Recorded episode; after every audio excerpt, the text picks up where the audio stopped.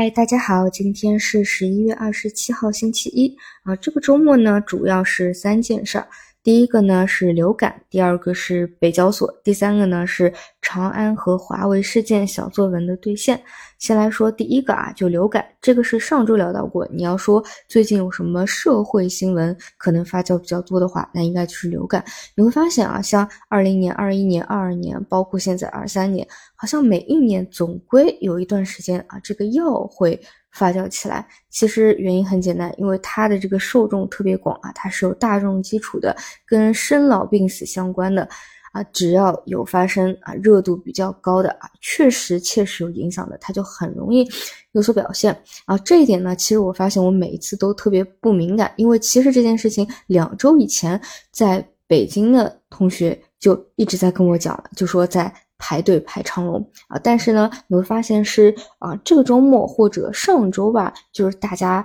突然聊的特别多，因为它的这个流感的发酵都是有个过程的。那我看最近的这个中国流感中心的流感周报啊，给出的这个观点是，现在北方地区处于上升阶段，还没有达到顶峰，之后几个星期可能会更严重。南方地区则刚起步啊，包括看到北京儿童医院内科小叶门诊，目前呢说啊，可能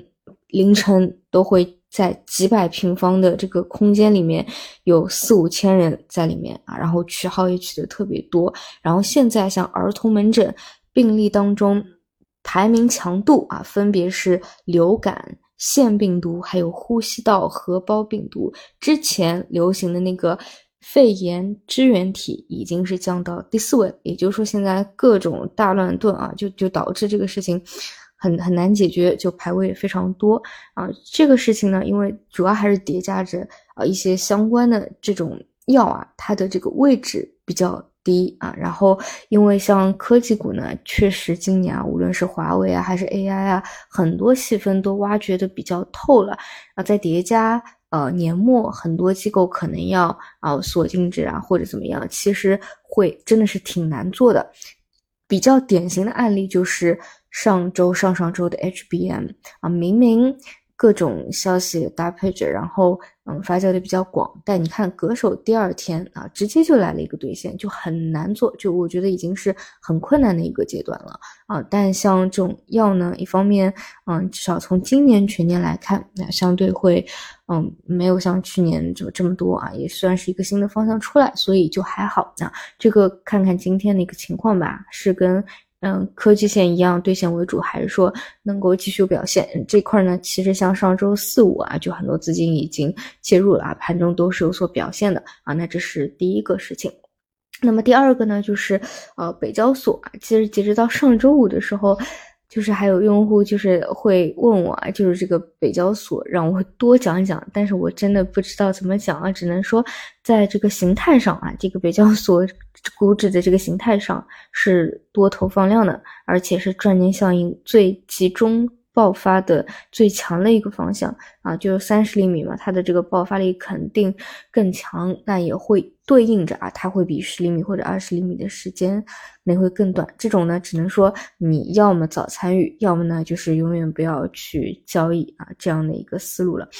那么第三个呢，就是长安和华为的事件啊。长安汽车确认入股华为汽车智能系统 BU 公司，长安入股不超过百分之四十。那这里呢，就是我觉得大家就是不要去，就对这件事情的解读还是要呃到位的啊，就是不能有误解啊。就是以后呢，可能其他的这个车企的品牌，它也会。入驻合作，它会成为一个股权多元化的公司。也就是说，华为会给这些啊 A、B、C、D，可能未来有很多的这种车企品牌去提供它的智能系统方案啊。那么对于华为提供这个上游供应链的这个来说，是稳定的一个收益啊。那么其其实这这个这个小道消息啊，可能也是上周五比亚迪突然。大跌，那包括长安前两天就有拉涨的一个原因，因为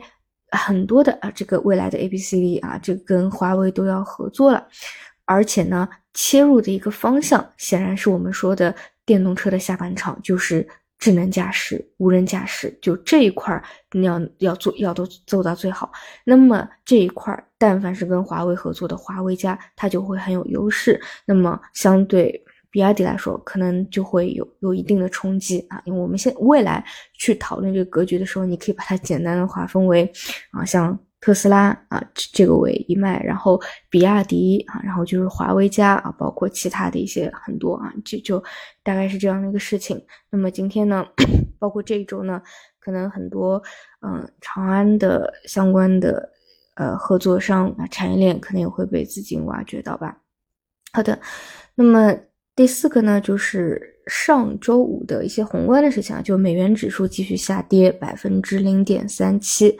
啊，另外觉得还是比较出乎意料的呢，就是上周五的时候，其实整个市场中位数跌的比较多，但是啊，晚上周五晚上的中概股居然它是上涨的，上涨了一点六个点，不知道这个是跟这个美元指数的下跌有没有这个关联，还是说其他的一个原因？总之呢，有一部分的交易型资金啊。外资它可能真的就是去看汇率，去决定当日的一个流入流出的啊。那还有一些中期的和长期的资金，这里呢，我我认为还是去看着这个支撑和压力来看吧。比如说，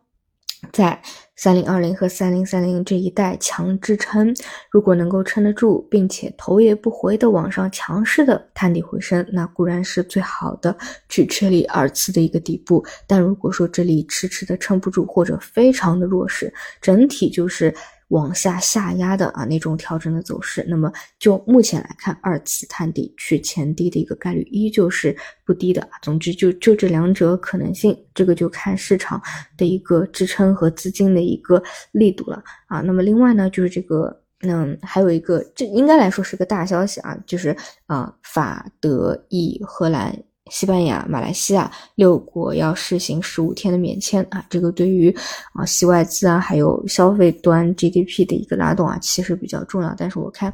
嗯，美股那边，比如说像携程这种啊，也没有什么太大的一个反应，可能这个是偏长期的一个事件吧。好的，那么今天就这些啊，就中午再见。